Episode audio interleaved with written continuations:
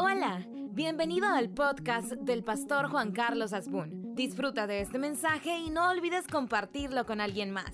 Lo que Dios te habla puede ser de bendición para otros. Quiero invitarle a ir al libro de Nehemías capítulo 4. Después de dos semanas de estar compartiendo sobre Nehemías, su llamado, su propósito, quisiera rescatar seis o siete cosas que a mí me parecen interesantísimas alrededor de la determinación de una persona de transformar su tiempo y su entorno. Leemos en el nombre del Padre, del Hijo y del Espíritu Santo, Nehemías capítulo 4, versículo 1. Cuando oyó Zambalat que nosotros edificábamos el muro, se enojó, se enfureció en gran manera e hizo escarnio de los judíos. Y habló delante de sus hermanos y del ejército de Samaria y dijo, ¿Qué hacen estos débiles judíos? Se les permite volver a ofrecer sus sacrificios, acabarán en un día, resucitarán de los montones de polvo de las piedras que fueron quemadas. Y estaba junto a él Tobías Amonita, el cual dijo, lo que ellos edifican del muro de piedra, si subiere una zorra, lo derribará. Padre, háblanos en esta hora, enséñanos qué tienes para nosotros. En el nombre de Jesús. Amén. Siete lecciones que rescato del libro de Nehemías y de este capítulo que podemos aplicar a nuestra vida. Número uno, hermanos, un individuo tiene que tener claro objetivos definidos.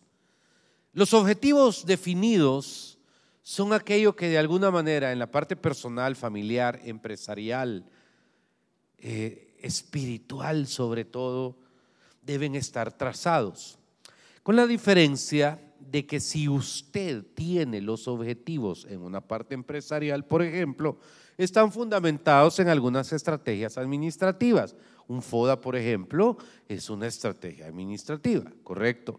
Pero desde la perspectiva espiritual, donde podemos entender que las variables eh, alrededor son más complejas, yo quiero rescatar en primer lugar que es un hombre que tuvo una determinación inicial. Los objetivos espirituales definidos comienzan con una determinación inicial. ¿Por qué? Porque en un mundo empresarial probablemente es, si lo tienes, lo haces. Si no lo proyectas, si lo proyectas, lo desarrollas y lo ejecutas. Pero en un mundo espiritual, voy a la Biblia, yo encuentro que la determinación inicial es prioritaria. ¿Ok? Le doy un ejemplo. Un hombre que tiene una esposa y una amante. Y en ese objetivo espiritual él dice, Señor, yo no quiero vivir en pecado. Yo no quiero tener a una persona.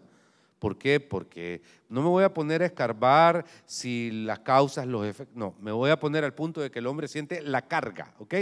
La carga que sabe que está fuera de la voluntad de Dios una relación y que sabe que está fuera de la voluntad familiar o de lo que fuera. Entonces aquí es donde viene un objetivo espiritual. Señor, yo quiero honrarte. Yo quiero pedirte que en este año esta relación termine. ¿Ok? No es lo mismo. Yo quiero construir esta casa. Ese es un objetivo humano. ¿Ok? ¿Y qué, necesito para construir esa casa? Visto para darle un ejemplo. ¿Y cuánto vale la construcción? Tanto. ¿Y cuánto vale el diseño? Tanto. ¿Y cuánto vale? Tanto. Ok. Entonces, por eso quiero separar claramente estas dos cosas. Porque eh, Nehemías nos da una lección importantísima. Él tenía todo, humanamente hablando. Si usted fue allá al primer domingo de enero en el local de Zona Rosa, si estuvo aquí el domingo pasado, usted se da cuenta que Nehemías tenía todo, todo no tenía la menor necesidad de sacrificar un día de su vida. Quizá era de aquellos que dicen, vayan, delen, delen, delen. Yo no, pero yo planifico, ¿me entiende? Yo pienso, yo hago la estrategia, pero sintió una carga. Este es el punto número uno. La carga que hace que sienta que Dios no lo va a dejar en paz hasta que cumpla un propósito sobre algo. Y entonces esa carga y ese propósito que cumple sobre algo, casi lo toma como una obligación. ¿Existen las obligaciones en las cosas espirituales? De Génesis Apocalipsis está claro que sí. ¿Ok? De Génesis Apocalipsis está claro, hermano, que hay veces era con placer, hay veces sin placer, hay veces de buena gana, hay veces renegando, pero al final se tiene que cumplir tal el Señor lo establecido sobre la voluntad de un hombre. ¿Cuál es la misión de Nehemías? Construir los muros. ¿Cuál es la misión de Nehemías? Levantar las puertas. ¿Cuál es la misión de Nehemías? Dejar a Jerusalén segura porque está en un estado inseguro. ¿A dónde vive Nehemías? Como de aquí a Panamá, lejos totalmente de Jerusalén. ¿Tenía necesidad de ir? No. ¿Tenía necesidad de hacerlo? No. Pero espiritualmente se trazó un objetivo. Y este primer objetivo definido es importante. Porque, hermano, los objetivos espirituales, creo que Dios es el que pone el querer y pone el hacer este periodo post pandemia tuvo varios fenómenos complicados. El alcoholismo se disparó abismalmente entre gente cristiana y no cristiana. Nunca hemos tenido tantos problemas alrededor de, este pastor. ¿Y eso por qué lo toca usted? Porque debo tocarlo, ¿ok? Porque es importante razonar cómo vivíamos como cristianos antes y cómo vivimos ahora. Me explico, vivo viendo gente que muere y que desea un año más de vida, dos años más de vida, pero también vivo gente, viendo gente que desperdicia ese año que tiene, esa salud que tiene, esa juventud que tiene, viviendo de una manera como complicada. No, no estoy estableciendo un juicio peyorativo, que quede, que quede claro. Estoy nada más sustentando de que de alguna manera hay objetivos espirituales que para muchos son para avanzar y para otros de volver al lugar donde estaban antes de ciertos periodos de complicación o de crisis. Un objetivo espiritual, por ejemplo, de alguien que me lo dijo al salir de este culto, ya entendí cuál es mi objetivo espiritual, cuál, rehacer, eh, que está como pleitos, puchuchos y gatos con la familia, ¿verdad? pero no, me refiere, no se refiere a irse a otro hogar, sino eh, quiero volver, que mi, que, mi familia y yo volvamos a integrarnos. Ese es un objetivo espiritual. Ese es un objetivo espiritual. ¿Y de quién depende? Depende de la persona en absoluto. Depende de Dios. Porque Dios es el que va poniendo, pero ¿qué tengo que hacer? La, actitud, la perseverancia alrededor de algo que solo Dios puede hacer. Y entonces, eh, Nehemías plantea esa primer, esa primer eh, eh, interpretación. Señor, yo quiero construir el muro. No puede uno depender solo de intenciones. Un objetivo espiritual tiene que ver claramente con que usted tenga claro el 2023. El 2023 no es un año más. Creo que es un año que va a definir muchas cosas para los próximos 20 años del cristianismo. Creo que es un año que va a definir una manera de vivir, de ser y de hacer y de creer. Y, si usted es una persona que en su casa se está quedando solo o sola alrededor de las cosas espirituales, pues usted es suficiente para que se argumente aquel principio, cree en el Señor Jesucristo y será salvo tú y algunos de tu casa, no dice, ¿verdad? Tú y qué dice? Y toda tu casa, toda tu casa. Entonces, hermano, me encanta Nehemías. Y Nehemías lidió con cuatro cosas sobre un objetivo espiritual. La primera, lidiar con su jefe.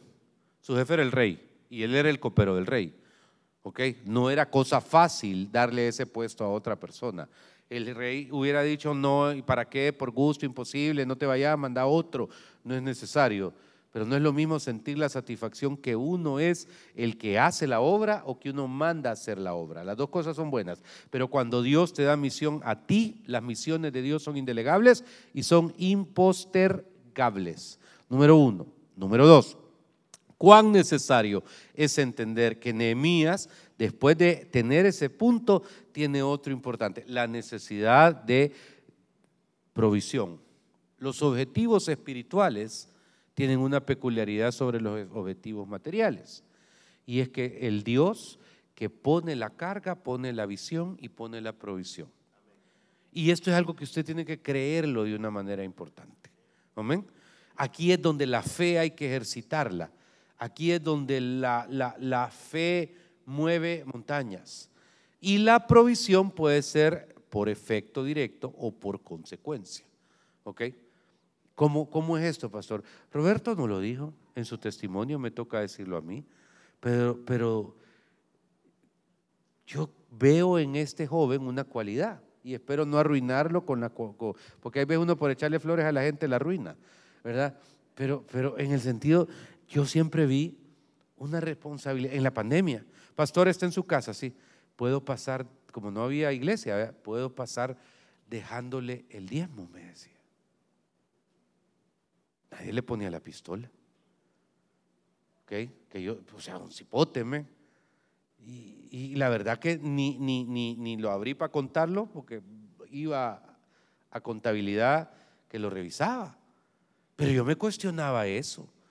Hey, si esto es extraño, ¿por qué? Porque no era común, ¿me entiende? Eh, efecto, efecto, señores. le digo otro bien interesante, que cuando Dios pone visiones grandes, siempre hay una respuesta, no siempre del mismo lugar, pero siempre o del mismo o distintos lugares hacia aquellas cosas que Dios te ha puesto. Número uno. Pero nada de esto funciona si no tengo un objetivo claro y definido alrededor de mis objetivos espirituales. Tercer domingo del año. ¿Cuánto lleva? Póngase una meta espiritual, hombre. Una meta espiritual. No quiero fallar domingo en el primer trimestre.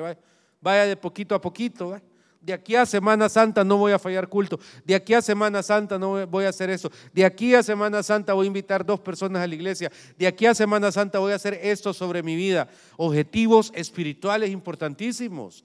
Objetivo espiritual, leer la Biblia, lo más básico. Objetivo espiritual, decir, voy a buscar de Dios. Objetivo espiritual, voy a tener un altar familiar en mi casa. ¿Y qué es un altar familiar? Es un tiempo de oración. No para agarrarse a pedradas, no, Señor, gracias porque estamos orando, aunque en esta casa está llena de pecados, Señor, y comienzan en el mismo matrimonio a tirarse piedras. No, no es para señalarse, no es para acusarse, perdona Señor que esté tan... No, es para bendecir y glorificar a Dios, porque donde abunda el pecado, sobreabunda la gracia.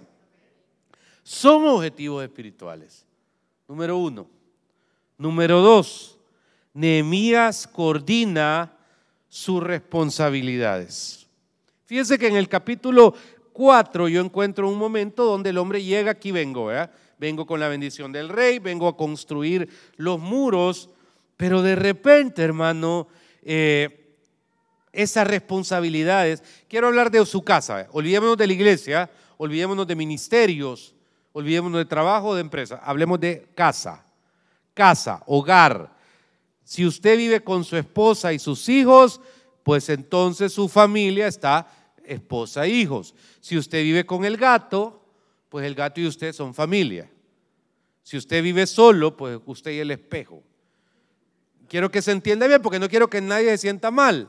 Porque, porque la idealización de la familia perfecta y maravillosa, si usted la tiene, dele gloria a Dios, señores.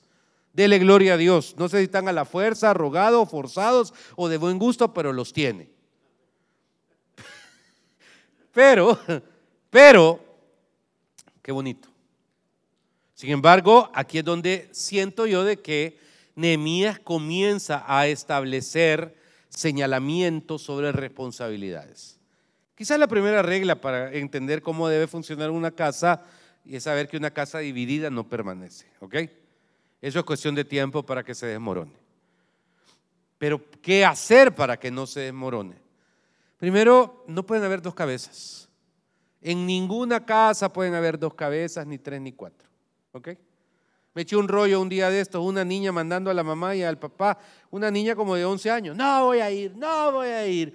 Y en mi mente, bueno, todos hemos sido rebeldes, por supuesto, todos hemos tenido algún problema de identidad de juventud, por supuesto, pero ubiquémonos quién es la autoridad en el hogar. Esto es bien importante, porque no se trata de autoridades asumidas. Si usted nunca ha tenido una junta de familia, ok, ¿Qué es una junta de familia? Por ejemplo, en las familias así de las hay. ¿Ok? Primero, ¿cuáles son las reglas de la familia? Nadie anda haciendo declaraciones emocionales en redes sociales. ¿Ok? Nadie. Es una regla de familia. Dos, si hay alguna situación, hay un vocero. No hablan todos por todos. Habla uno, él. Él es el que va a hablar. Tres, quien va al súper, un ejemplo, ¿ok? Y se van dando una serie de responsabilidades y hoy aterricémonos, pasemos de las familias allá del Olimpo a nuestras familias reales y verdaderas. Nehemías nos da una lección. creo que una regla y un pecado que todos los hogares cometemos es que todos nos sentimos dueños por buena gente, pero no respetamos autoridad. Y debe identificarse claramente quién es la autoridad. Así en el conflicto matrimonio haya dificultades, en el conflicto padre-hijo, madre e hijos o lo que fuera, haya dificultades, definir quién es la cabeza en la casa. ¿Ok? Es que es el hombre, porque el hombre es, dice la Biblia, el sacerdote. Y puede reaccionar una mujer, sí, pero ¿qué sacerdote es este? Me, salió cuete soplado el sacerdote, ¿me entiende? Entonces yo soy, y cuando menos siente, es una, es una tristeza todo. Por eso es necesario identificar autoridad, porque al identificar autoridad se identifican responsabilidades. Y yo no le puedo demandar a alguien si no tengo claro cuáles son sus responsabilidades. ¿Estamos claros? Se lo dije dos veces, se lo he dicho en un mes y medio. He pasado de ser un pastor súper enfocado en procedimientos, en procesos, en cosas que me gustan, pero he descubierto la belleza y grandeza que hay en que mi mayor responsabilidad como pastor es interceder por ustedes lo disfruto, como usted no tiene idea. Y es bonito sentir de que de repente el Señor te tiene mañana, tarde, mañana, noche, noche, tarde. Y algunos, digo, Señor, haz esto, haz la obra, haz lo otro. Pero qué maravilloso. Problemas siempre hay, ¿ok? Aquí no es ángeles que todos, aleluya. Semana uno, fulano se pelea con Mengano. Semana dos, Sutano se agarra el pelo con el otro. Semana tres, la otra le echa fuego en el pelo al otro. Y cuando menos siente, pero es bonito porque es familia al final. Pero está definido cuál debe ser la responsabilidad en cada casa. Me encanta y hasta este día yo traigo memoria un mensaje del Día de la Madre de la tía Su. Yo no soy amiga de mis hijas, dijo. Yo soy, ¿qué dijo? Mamá de mis hijas. Wow. Aquí lo tengo, mire. Aquí lo tengo, Maitra. Bueno, soy más viejo yo que usted, vea, pero señorita, perdón. Aquí lo tengo. ¿Sabe por qué? Dije, wow. Porque yo no soy amigo de mis hijos, soy papá de mis hijos. Y Dios me va a demandar con ellos, no por ser chero, sino por ser padre. Y entonces, ahí es donde uno va entendiendo las responsabilidades. ¿Cuáles son en su casa? Establezcala. Y no me refiero a quien lava, a quien plancha, a quien... Esos son menesteres.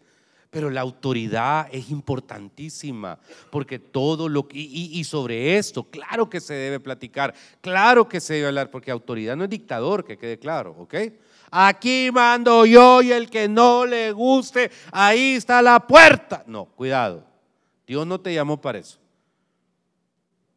Dios te llamó para ser sacerdote. Dios te llamó para acompañar a aquellos que visten a ser de un vientre y entregarlos en el altar un día.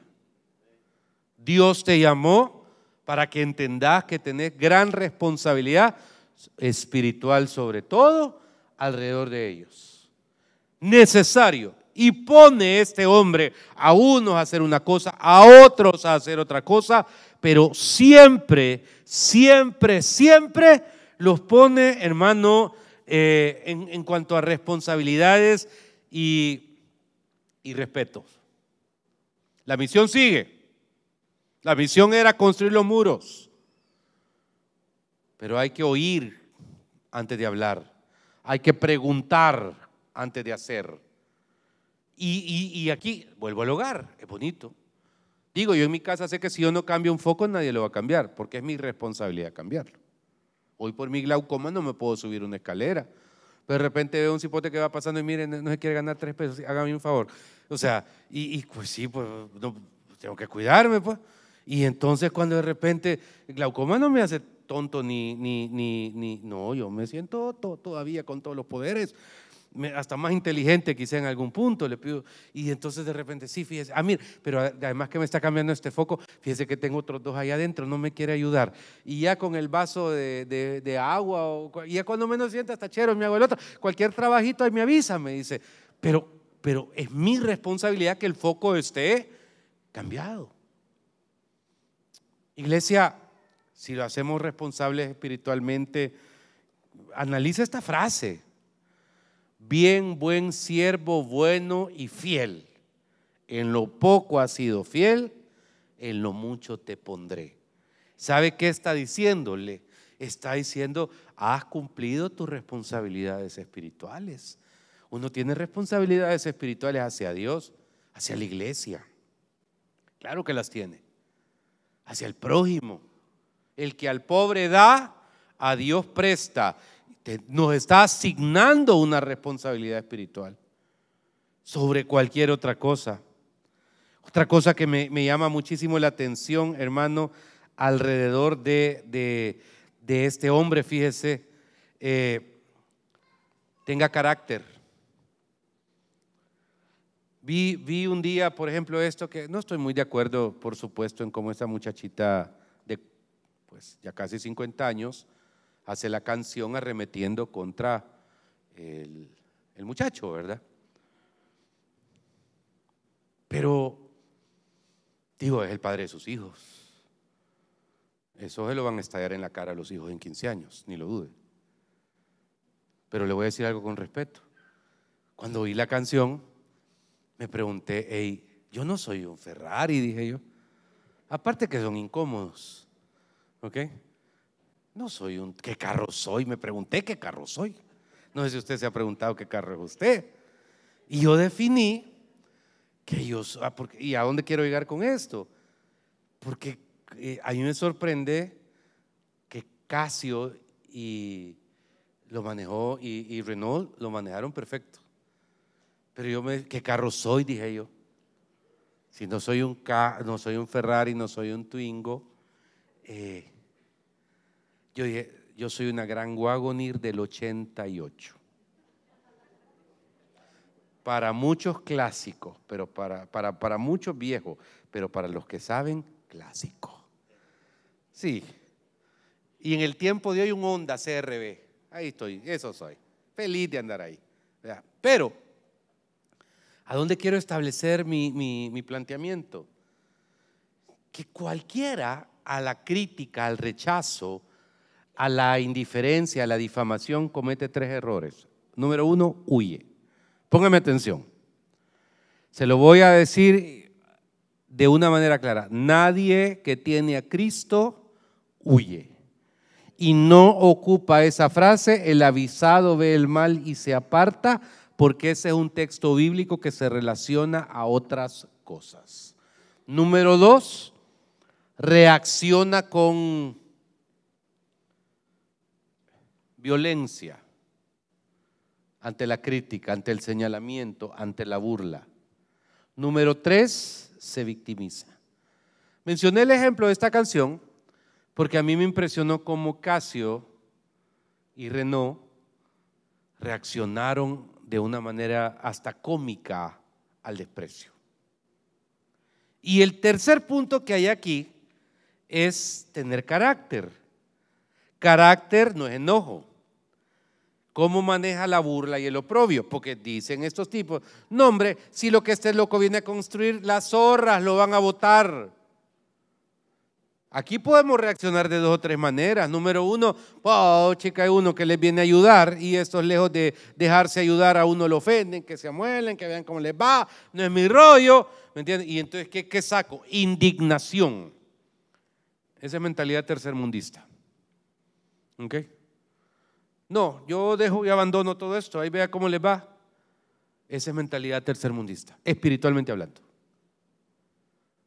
Y Nehemías de una manera, pero interesantísima, lejos de reaccionar con violencia, sin victimizándose o haciéndose ofendido de una u otra manera, lo maneja, hermano, bestialmente, pero espectacularmente, porque mire, edifica, dice el versículo 6, edificamos pues el muro y toda la muralla terminada hasta la mitad de su altura, porque el pueblo tuvo ánimo para trabajar.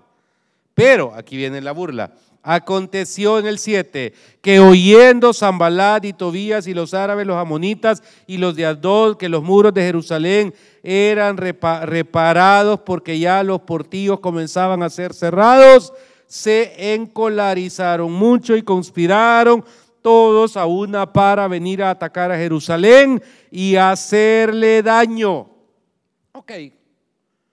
Detractores siempre vas a tener. De tu propia sangre. Esos son los más puñal. De tu propia sangre. Enemigos siempre van a haber. ¿Está claro? ¿Ok? Y cuando en cualquier área, no toda la gente que entra a tu negocio entra con la alegría de gozarse que te va bien. No toda la gente que entra a tu casa entra con la alegría de, de entender de que ahí hay más armonía. Porque el ser humano en su naturaleza puede ser celoso, envidioso, asume cosas, depende de su propio estado anímico, ¿me entiende? Depende de diez mil cosas. Uno tiene que por eso eh, quizá tener hasta, hasta un poco de misericordia con otros, siempre, toda la vida. Porque espiritualmente, hermano, no podemos ser jueces. Una lección me llevé yo un día Estaban en una piscina las niñas, ahí en este restaurante, que a mí me gusta, que llama El Pacífico, que está ahí en, el Majagual. Y entonces un día, un sábado fuimos, ¿verdad? Pero tiene, tiene piscinitas y tiene comida. Y de repente, hermano, lección que a mí me marcó. Porque de repente en un juego de pelota se sonaron a la Catalina. La Catalina iba pasando.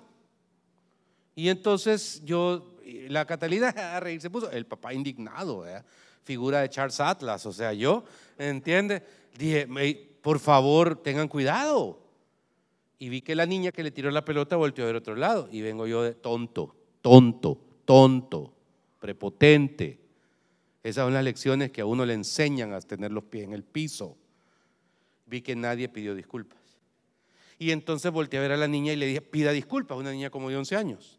Y ya cuando iba caminando, al menos ustedes dos enséñenles a pedir disculpas a la niña y las dos señoras que andaban con la niña no dijeron nada. El papá, gallo pavo real, vea, protector, salió con la niña. Una hora después yo estaba observando y me di cuenta que la niña era sordomuda.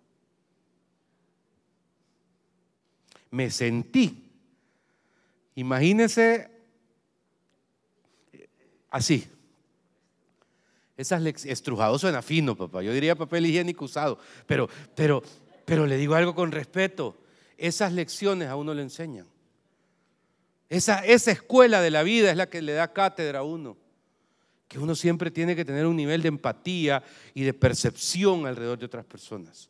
Espiritualmente hablando, hermano, cuando yo digo cómo maneja la crítica, cómo maneja el carácter, cómo maneja la ofensa, cómo maneja la burla, cómo maneja el desprecio y el desplante, te definen. Porque no podés, como un hijo de Dios, hermano, agarrar eh, pasión. No, no, no, no, no. Solo en un lugar te da Dios permiso de que te agarres pasión, en la oración, y este es el cuarto. Porque Nehemías, hermano, entendiendo su objetivo, sus responsabilidades, manejando la crítica alrededor, hermano, nos da en este versículo, en este capítulo una lección que sin oración nada es posible. Y yo estoy bien claro, si yo le pregunto de aquí a usted que está en la cámara, a usted que está en la esquina, incluyendo los que no alcanzo a ver al final, si ustedes oran, todos me van a decir que sí. Todos oramos, todos platicamos con Dios. Todos tenemos unos tiempos donde, nadie me va a decir que no, que no ora, porque todos tenemos eso, ¿me entiende? Alrededor de, de hablar con el Creador, de contarle nuestros sueños, nuestras expectativas, etc. Pero yo no me refiero a ese 24-7 me refiero a ese momento donde le tomás seriedad. Qué incómodo, me tocó, qué incómodo es llegar donde alguien que lo único que hace es ver el teléfono cuando estás platicando con él. Me, ¿Cómo se llama? Me tocó hace poco con una persona en gran eminencia. Y después de tres minutos que yo veía que tenía el teléfono, me retiro, le dije, le agradezco. ¿Qué pasó? Usted está viendo el teléfono, respete, le perdón, quizás está ocupado viendo el teléfono y yo quisiera platicar perdone, pastor, perdone. Y cuando menos siente, se lo metió aquí. O sea, le dije, de verdad lo que le vengo, y una palabra de Dios, una oración bien bonita, pero qué importante, hermano, es sentir que a usted lo están viendo a los ojos, sentir que su esposo y usted están comiendo y que su esposo o su esposa no está viendo el TikTok y riéndose a ver de qué mujer que lo más grande que ha hecho en su vida es subirse a la tarima a bailar con Bad Bunny, por Dios. Por Dios. ese hombre, esa mujer que está en la mesa a la par tuya, es el que te conoce, el que te sabe todo, el que te va, el que calla tus desgracias, ¿me entendés? Y entonces con esa persona, cuán necesario, cuán necesario es la importancia. Entonces yo no le hablo de decir yo hablo con Dios mañana, tarde y noche, no, me voy a apartar, voy a poner en modo avión Voy a tener estos 15 minutos y los pongo en cronómetro donde voy a leer la Biblia y voy a orar y voy a presentar delante de Dios mi causa. Voy a presentar, porque este lo hace. Después que aparece en esto queriendo criticarlo, vea cómo es en modo desahogo, capítulo número 4 eh, estamos, ¿verdad? Y le dice, por favor, en el 4, oye, oh Dios nuestro, que somos objeto de su menosprecio, y vuelve el baldón de ellos sobre su cabeza, y entrégalos por despojo en la tierra de su cautiverio. No cubra su iniquidad ni su pecado sea borrado delante de ti, porque se airaron, dice contra los que edificaban. La lección que nos está dando es cátedra. Tirale tus detractores a Dios, que Él se encargue. Es con Él, no conmigo. Y entonces, hermano, y, no lo hace una vez, porque dice el versículo 8, y conspiraron todos a una para venir a atacar a Jerusalén y hacerle daño. Entonces, dice el 9, oramos a nuestro Dios y por causa de ellos pusimos guarda contra ellos de día y de noche. Oramos a nuestro Dios. Y en el mismo texto me menciona otra. Cuán necesario es entender, hermanos, la importancia de orar. Tal vez hacemos un día para apartarnos en febrero, para poderles convocar a todos y decir, queremos tener un día de oración y probablemente ni programa haya, o si hay algo leve pero que usted pueda decir de 9 de la mañana a 2 de la tarde, a 3 de la tarde, me dediqué a orar, me dediqué a escuchar palabras, fui ministrado. ¿Cuánta necesidad tenemos? Claro que la tenemos, claro que tenemos que buscar de Dios. El, mire, hay veces no necesitamos ni respuesta de Dios, ¿va? O sea, Señor, necesito provisión y saliendo el billetero, aquí está el 7, patrón, aquí está, ah, gracias, Señor. Ni, necesidad de eso. El solo hecho de sentir el abrazo de Dios, de sentir que la presencia de Dios me ha tomado, de sentir que puedo venir delante de Dios y presentar mi causa, es algo trascendental y poderoso. Y finalmente, hermano, el carácter y el poder de entender que las misiones se tienen que cumplir Nehemías no pertenecía a Jerusalén.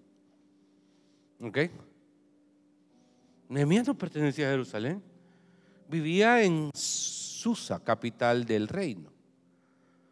Eh, trabajaba con eh, Artajerjes. Era su copero. Este estaba como que usted le diga a su esposa, fíjate que he sentido que allá en no sé, tengo que ir a hacer algo allá, no sé, allá arriba, en México, en el norte. Y allá tengo que ir a trabajar y abrir esto. Y se fue. Culiacán. Y de repente, hermano, por mil razones pudo haber venido antes de tiempo. Porque quizás no tenía que demostrarle nada a nadie. ¿Qué le tiene que demostrar a alguien? Nada. Pero se lo tenía que demostrar a sí mismo. Y es poder cerrar un ciclo. Es poder decir, Señor, lo que me llamaste a hacer, aquí está. Y le tocará a otros cuidarlo. Que quitarle las telarañas al muro, limpiar todas las puertas para que no se llenen de polía, ya no me toca a mí, pero yo lo hice. Cuán necesario y cuán importante es eso. Hermano, si usted tiene una vida llena de ciclos no cerrados, si tiene una vida llena de ciclos inconclusos, creo que ahí hay un fenómeno que usted debe revisar. Porque la grandeza de la vida, entre varias cosas, es cerrar ciclos. Gracias por ser parte de este podcast. Si este mensaje te gustó, lo puedes compartir en tus redes sociales y suscribirte. Dios te bendiga.